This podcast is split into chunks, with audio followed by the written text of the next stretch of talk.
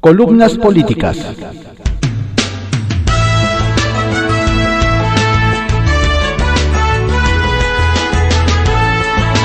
Continuamos con la audiosíntesis informativa de Adriano Ojeda Román, correspondiente a hoy, miércoles 27 de octubre de 2021.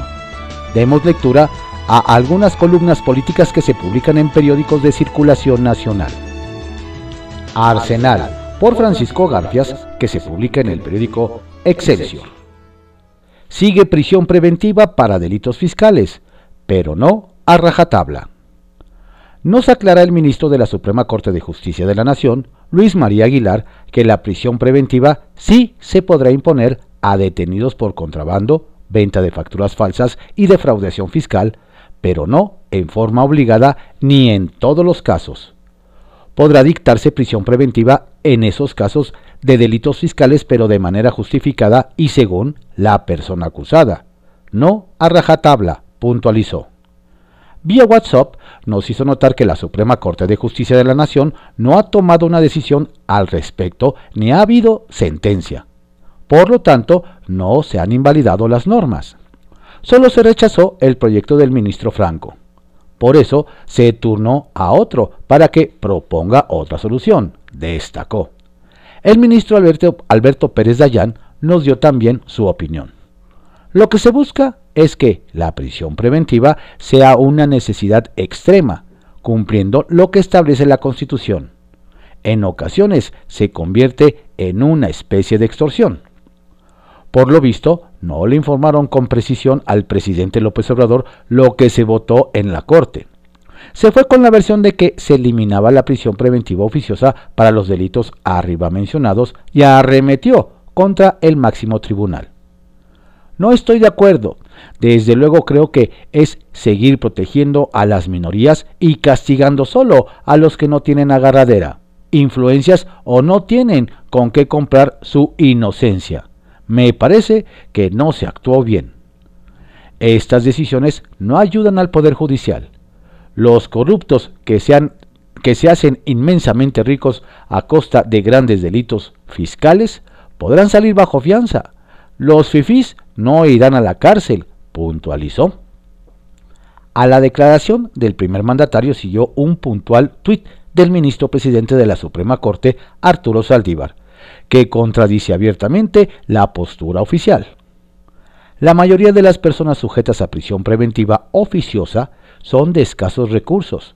Se trata de una condena sin sentencia que, por regla general, castiga la pobreza. Debemos avanzar hacia un sistema que establezca la prisión preventiva como excepcional. Ayer mismo se produjeron otras dos acciones que dan pie a que AMLO suba el tono contra la Suprema Corte. 1. Admitió a trámite la acción de inconstitucionalidad que presentaron los legisladores de oposición contra la ley de la revocación de mandato, por considerar que la pregunta se amplió indebidamente. 2. Validó apartados de la ley del uso de las fuerzas que autorizan la intervención de la fuerza pública en protestas violentas. No se equivocó Julen Rementería del Puerto, coordinador de la bancada del PAN en la Cámara de Senadores en el vaticinio que nos hizo la víspera. Va a ganar el presidente la desigual batalla por la miscelánea fiscal, ley de ingresos, la ley de derechos. El paquete se aprobará sin moverle una coma, nos dijo. Senadores de Morena y algunos aliados saben que lo que están proponiendo no es bueno para México. Pero está la instrucción del presidente. Si nos atenemos a lo que ha pasado últimamente, pues el presidente va a ganar. Sabiendo que hay molestias, ya mandó la instrucción, no modificar una coma al paquete. Es lamentable. Al cierre de esta columna ya se había aprobado en lo general la miscelánea fiscal. No hubo poder en el país que impidiera la obligatoriedad para los chavos de 18 años de darse de alta en el Registro Federal de Contribuyentes. Tampoco le movieron una coma al tope de 7% que impusieron a la deducibilidad de las donaciones a organizaciones filantrópicas de la sociedad civil. ¿Qué pasó con los senadores de Morena que discrepaban con el paquete económico del Ejecutivo? Preguntamos a Rementería del Puerto. Los doblegaron. No digo nombres porque lo comentaron en corto, respondió. Abandoné ayer el recinto legislativo convencido de lo que dijo ayer el senador azul Víctor Fuentes. El Congreso está convertido en la oficialía de partes de la presidencia de la República. Todas las reservas presentadas por la oposición las han rechazado en automático sin análisis ni debate. No se me olvida cómo antes de llegar al poder los que hoy lo tienen gritaban la exigencia de bajar el IVA al 10%. El PAN lo retó a proponerlo ahora que están en el poder. Rechazado. El senador de MC, Clemente Castañeda, propuso eliminar al impuesto el servicio de Internet para que los más pobres tengan acceso al servicio. Rechazado. Pero eso sí, la senadora Ana Lilia Rivera repitió que los legisladores de Morena y sus aliados son la oficialía de partes, pero del pueblo mexicano. En privado, por Joaquín López Dóriga, que se publica en el periódico Milenio. UNAM, mucho riesgo para distractor. Estamos de acuerdo que todo lo que dice ya el presidente López Obrador tiene una intención política. No dice por decir ni hace por hacer siempre busca algo. Pero en el caso de su ofensiva, lleva cuatro días seguidos contra la Universidad Nacional Autónoma de México y su comunidad. No le encuentro. Sé por qué se lanza contra los medios, periodistas, críticos, columnistas, intelectuales, orgánicos que no sean sus doce apóstoles, científicos, académicos, jueces, ministros, magistrados, clases medias, vecinos de la del Valle, empresarios no cercanos, consorcios extranjeros y nacionales, organismos autónomos, fondos, fideicomisos, opositores. Es decir, contra todos los que no están con él, porque como ha dicho, están contra él el que exige la lealtad a ciega. Pero insisto, no entiendo su ofensiva contra la UNAM y ahora hasta dice que se ha hamburguesado, al querer decir que era burguesa y no hamburguesa. Pero esta confusión es lo de menos. El fondo es el ataque acusando a la UNAM de derechizarse y ser cómplice de la corrupción del pasado neoliberal en el que afirma guardó silencio y a sus egresados dejó de interesarles la atención del pueblo. No sé, reitero, qué quiere López Obrador con este ataque, pero tiene que ser algo porque, repito, no hace ni dice nada por nada. Pero aún no lo descifro. A menos que la de la dé por perdida y la quiera rescatar y reinventar, lo que veo imposible. Pero yo no vivo en Palacio Nacional. Ya los que me dicen que es otro distractor, les pregunto, ¿de qué nos quiere distraer que corre el riesgo de prender la UNAM? Retales. Es rector. Debo apuntar que en ningún momento el presidente López Obrador se ha referido a su embajador en la ONU, Juan Ramón de la Fuente, y menos ha remetido contra él, como se publicó.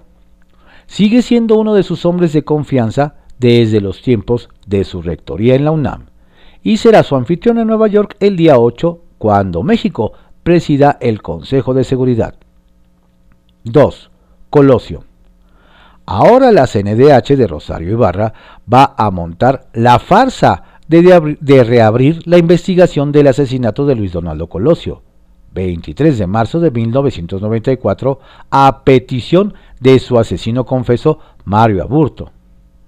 No pueden con los crímenes de hoy, más de 103 mil homicidios dolosos en este gobierno, y van a esclarecer los hechos de uno resuelto hace más de 27 años. Esto confirma que lo suyo es el pasado para encubrir el presente. Y tres, capellán. No cabe duda que perdimos al padre Solalinde, convertido en el capellán de Palacio Nacional. Ahora sale con que la caravana de migrantes que marcha hacia el norte, con escala en la Ciudad de México, es una conspiración del gobierno de Estados Unidos en complicidad con los ricos mexicanos para echar a perder el viaje de López Obrador a Naciones Unidas. Así, o más loca y retorcida la cargada. Alajero, por Marta Naya, que se publica en el periódico El Heraldo de México. Gobernadores preocupados. La Auditoría Superior de la Federación ha enfocado sus baterías, sus auditorías, hacia las capitales políticas y económicas de las entidades del país. Las deudas estatales y el manejo de los dineros federales, la mayor parte de las participaciones federales van a estados y municipios, han estado bajo investigación minuciosa de los equipos dirigidos por David Colmenares, y por lo que han detectado varios gobernadores y sobre todo exgobernadores andan ya preocupados, o deberían estarlo. Según nos refieren, Silvano Aureoles, exmandatario de Michoacán, asoma destacadamente en esa lista. Le siguen sus homólogos de Nayarit, Antonio Chavarría, y de Campeche, Carlos Miguel Aiza. En cambio, salen con palomita los de Querétaro, Yucatán y Sonora, Francisco Domínguez, Mauricio Vila y Claudia Pavlovich respectivamente. Incluso avisoran el sinaloense Quirino Ordaz la librará razonablemente. De quien todavía hay dudas es de Javier Corral, ex gobernador de Chihuahua. Su situación, según describen, está más o menos, pero el resultado final dependerá de lo que encuentren su sucesora, Maru Campos. Algunas de las instancias en las que la auditoría está centrando su atención es en los institutos de radio y televisión estatales. Y es que según han detectado, el mecanismo utilizado en la estafa maestra pasó de las grandes universidades a universidades chicas y ahora se trasladó a los institutos de radio y televisión. Y donde no tardarán en hincar el diente es al registro público de la propiedad al catastro. El antídoto del doctor Alcocer. De no haber sido por sus maneras suaves, su decencia y su respeto hacia los otros, hacia todos, el secretario de Salud difícilmente habría calmado las aguas con el que se inició su comparecencia en la Cámara de Diputados. Porque vaya que comenzaron agresivos, ofensivos algunos legisladores. La panista Marta Estela Romo fue la que más, con su regalo al doctor Jorge Alcocer la representación de su lápida, 1946, signo de interrogación, con esta pregunta. ¿Cómo le gustaría ser recordado? De mal gusto. Amenazante incluso, aunque del blanqueazul negase que le estuviera deseando la muerte. Alcocer miró con atención aquella imagen. Nada dijo al respecto. En cambio, otro reclamo basado solo en datos, caló más hondo en el titular de salud, aunque también ante ello guardó silencio. Fue el de Salomón Chertorivsky, de MC, a propósito de lo sucedido con y durante la pandemia. Necesitamos la verdad. Y lo increíble, una y otra vez salió en defensa de Hugo López Gatel y en defensa de su propia posición en el gabinete. Yo estoy en la acción más que en la promoción de lo que se hace. Gemas, obsequio de Andrés Manuel López Obrador. No estoy dispuesto a pasar a la historia como un presidente mediocre. Mm, pues ya le falló. Estado por Estado, por Víctor Sánchez Baños, que se publica en El Heraldo de México. Arrancan seis estados, elecciones de 2022 quedaron instalados los consejos locales electorales en Aguascalientes, Durango, Hidalgo, Oaxaca, Quintana Roo y Tamaulipas, donde se realizarán elecciones el año próximo. Las precampañas se inician en Durango, donde gobierna José Rosas, en noviembre. Le sigue Oaxaca, feudo de Alejandro Murat, en diciembre. Para enero están Hidalgo, tierra de Omar Fayad, Quintana Roo de Carlos Joaquín y Tamaulipas de Francisco García. En febrero queda Aguascalientes de Martín Orozco. Los políticos locales están muy acelerados por lograr la bendición de los dueños de sus partidos. Puebla. Los servicios de inteligencia de Casa Aguayo ya tienen detectados a conspiradores dentro de Morena. El grupo lo encabeza Ignacio Mier, jefe de la bancada morenista en San Lázaro sus hijos y Carlos Evangelista Aniceto. Se suma el expriista recién reconvertido a Morena, Enrique Dogger, es rector de la UAP, y otros más. apuestan, según me comentan, a que Barbosa no aguanta el sexenio y quieren bloquear su administración. De los intrigulis de Morena, sabe mucho más Barbosa que los conversos expriistas. Durango se calienta la caldera electoral entre los suspirantes a la silla del panista José Rosas Aispuru. Las encuestas perfilan como ganador a un candidato de Morena y todo señala al senador José Ramón Enríquez, muy cercano de AMLO.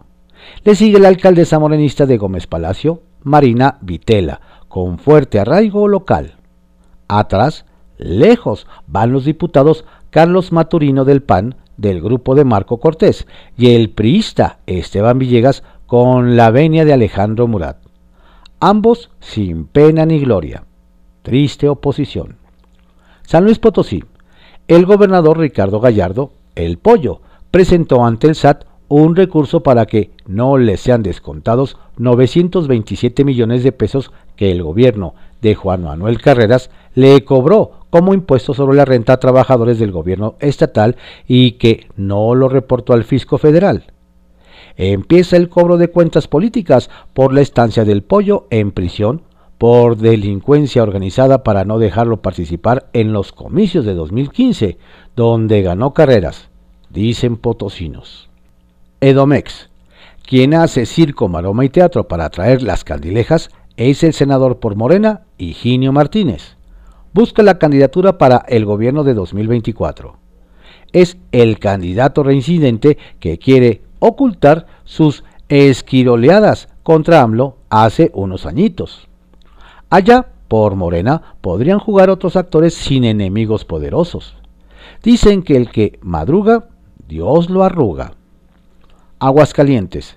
El edil de la capital, Leonardo Montañez, dice, ahora es cuando a gastar algunos millones en borrar la imagen institucional y poner su sello.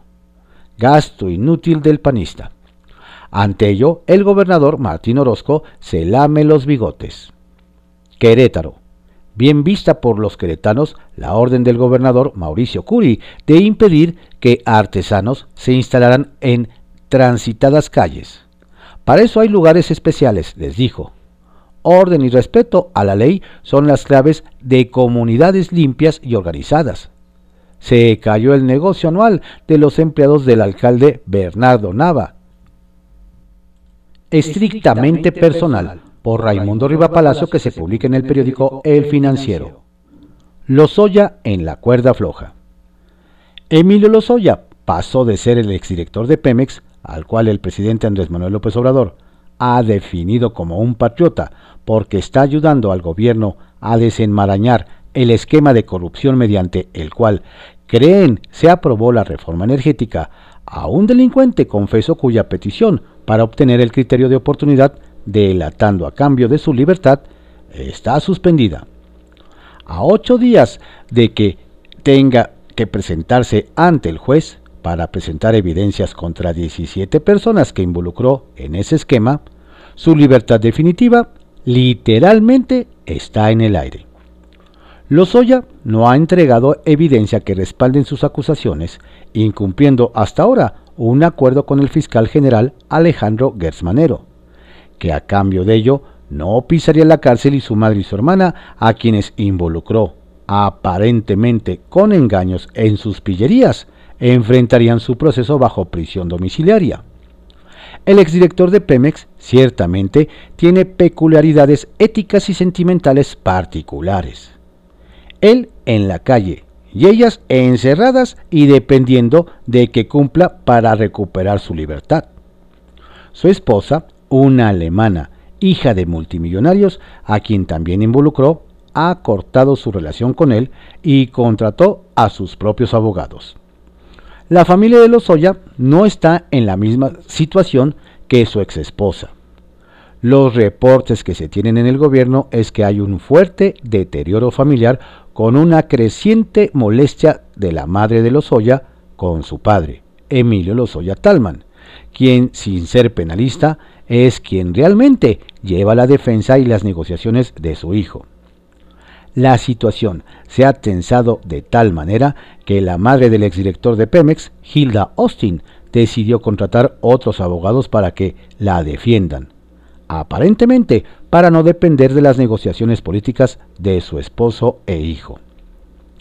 La crisis familiar ha llevado a la exesperación a Lozoyo Talman, quien en varias reuniones en la Fiscalía General ha explotado contra su hijo hasta hace unas semanas tenía confianza de que el caso avanzara a favor de él, pero después de la cena en el restaurante Hunan, hace ya casi un mes, todo se descompuso y elevó los costos de la protección legal y los privilegios que le han otorgado al exdirector de Pemex. Consecuencia de aquel episodio, el subprocurador especializado en investigación de delitos federales, Juan Ramos, con quien se negociaron los detalles del acuerdo que fue presentado a Gers Manero, perdió la paciencia. También perdió tolerancia el fiscal después de la reprimenda que le hizo López Obrador por la falta de criterios de comportamiento que impidieran imprudencias como ir a restaurantes de lujo. Asimismo, cambió el ánimo del presidente con Lozoya, con lo cual se redujeron los espacios de maniobra que tenían hasta ese momento. Lozoya no ha aportado ninguna evidencia y muchas de las imputaciones que hizo se han venido desmoronando. Una que parecía hasta hace un mes caminaría fácilmente, no tuvo alas para volar. La Dirección General de Asuntos Especiales envió a principios de septiembre un desglose del proceso del exdirector de Pemex a la subprocuraduría especializada en investigaciones de delincuencia organizada para que armara una acusación por ese delito en contra del exsecretario de Hacienda y de Relaciones Exteriores, Luis Videgaray. La apuesta de Gertz y Ramos era que, al acusar al poderoso exsecretario de tales delitos y meterlo a una cárcel de máxima seguridad, Lozoya pudiera obtener finalmente el criterio de oportunidad. En la Fiscalía esperaban que antes de que terminara el mes pasado se llevara a cabo la audiencia para vincular a proceso a Videgaray y que se giraran órdenes de aprehensión. Como es público, no sucedió. Tampoco pudieron consolidar el delito por delincuencia organizada y ese proceso se derrumbó como igualmente sucedió con el armado de ese mismo delito contra el expresidente Enrique Peña Nieto y la acusación en el mismo sentido contra el ex candidato presidencial Ricardo Anaya. Lozoya no ha aportado nada a la Fiscalía que no sean enunciados y acusaciones sin sustento que después de lanzarlas no proporciona las evidencias. El otro fiasco importante de las últimas semanas fue el de el exdirector de Pemex, Carlos Alberto Treviño, a quien a partir de las declaraciones de Lozoya lo acusó de haber recibido 4 millones de pesos en sobornos, de asociaciones delictuosas y operaciones con recursos de procedencia ilícita. Nada de esto, como hasta ahora en ninguno de los otros 16 casos originales en su denuncia, ha sido probado. La Fiscalía, aunque muy molesta en todos sus niveles por sus frivolidades y abusos, lo sigue protegiendo. La defensa de Treviño presentó una denuncia contra Lozoya por falsedad de declaraciones, pero el Ministerio Público no la integró en una nueva carpeta y la dejó en la existente para evitar que el exdirector de Pemex tuviera abierto otro frente legal. A la periodista Lourdes Mendoza, que lo acusó por difamación, le negaron el acceso a su carpeta de investigación pese a que Copias de ella circulan abiertamente en el gobierno. El mismo presidente la mostró en una mañanera y haberse ausentado de las confesionales, en, en este caso en específico, no tuvo consecuencia alguna contra Lozoya. Falta una semana para que se realice la nueva audiencia y dentro de la Fiscalía están tratando de inventar acusaciones. La estrategia más reciente es tratar de vincular a proceso una vez más a José Antonio González Anaya, que sucedió a Lozoya en la dirección de Pemex y que también demostró que las imputaciones que le hizo en su declaración del año pasado eran falsas. La apuesta por ir de los fiscales es que si logran vincular a proceso a González Anaya con nuevas acusaciones, el director de Pemex, Octavio Romero Lópeza, que tiene rencores ocultos con su antecesor, acepte el acuerdo de reparación de daño de Lozoya que hasta ahora ha rechazado por considerar que es insuficiente y vuelva a inyectar oxígeno a un caso que hasta hoy se está muriendo. Historias de reportero por Carlos López de Mola que se publica en el periódico El Universal. Con una mirada, AMLO selló el pacto con Peña. Faltaban unas semanas para las elecciones presidenciales de 2018, pero todas las señales habían sido enviadas. El entonces presidente Enrique Peña Nieto había buscado a López Obrador. Él le respondió que se portara bien en la elección del Estado de México y vería. AMLO evaluó que Enrique Peña Nieto se portó bien y se tendió un primer puente. Siguió la campaña presidencial y el gobierno y su partido optaron por no atacar a López Obrador, sino concentrar sus baterías en el panista Ricardo Anaya. La ventaja a favor de AMLO se fue ensanchando conforme se acercaba la fecha de la elección. Me revelan fuentes de primer nivel que en este contexto de buenas señales de Peña Nieto a López Obrador, en la recta final de la campaña presidencial se cuadró la primera reunión entre ambos, en las oficinas privadas del empresario y asesor obradorista Alfonso Romo, en una exclusiva torre de la zona de Polanco. Según los mismos informantes, a la cita llegaron juntos Peña Nieto y su canciller y hombre de todas las confianzas, Luis Videgaray, quien había ayudado a organizar la reunión. Lo recibió Romo personalmente. Para sorpresa de ambos, la conversación inició y continuó sin López Obrador.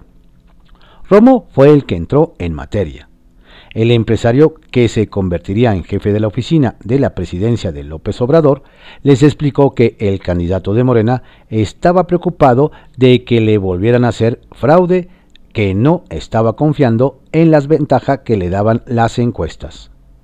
Romo recibió de sus interlocutores garantías de que eso no iba a suceder, que el candidato puntero podía tener total certeza de que el gobierno no metería las manos en las votaciones. Esa sería la columna vertebral del pacto AMLO-Peña. Te ayudo a llegar, pero tú no me tocas. Me informan que en un momento clave de la plática se abrió una puerta lateral de la oficina de Romo. Apareció López Obrador. O mejor dicho, medio apareció López Obrador, porque solo saludó de lejos levantando la mano ya sentando con la cabeza.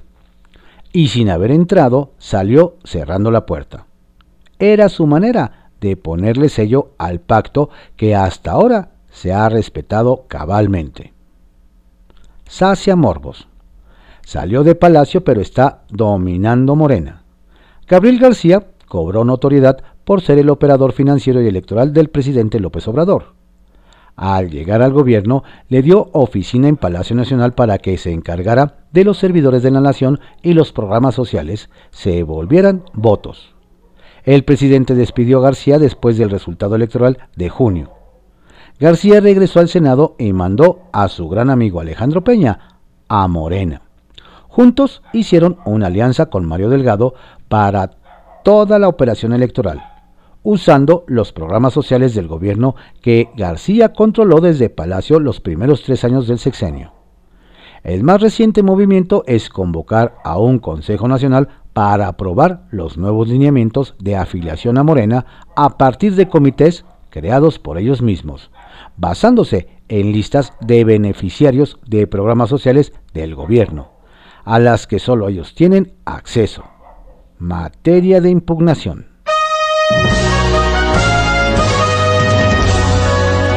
Estas fueron algunas columnas políticas que se publican en periódicos de circulación nacional en la audiosíntesis informativa de Adrián Ojeda Román, correspondiente a hoy, miércoles 27 de octubre de 2021.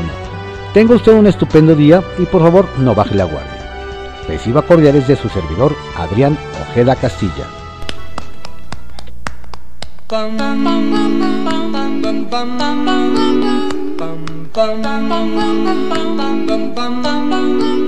Mr. Sandman, bring me a dream. Make him the cutest that I've ever seen. Give him two lips like roses and clover. Then tell him that his lonesome nights are over. Sandman, alone. Don't have nobody to call my own. Please turn on your magic beam, Mr. Sandman. Bring me a dream. Bum bum bum bum bum bum bum bum bum bum bum bum bum bum bum bum bum bum Mr. Sandman, bring me a dream. Make him the cutest that I've ever seen. Give him the word that I'm not a rover. Then tell him that his lonesome nights are over, Sandman. I'm so alone, don't have nobody to call my own. Please turn on your magic beam,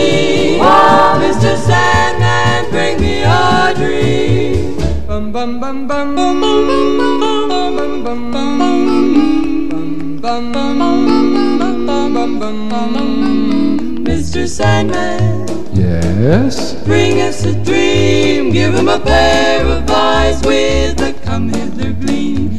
Give him a lonely heart like Pagliacci, and lots of wavy hair like Liberace.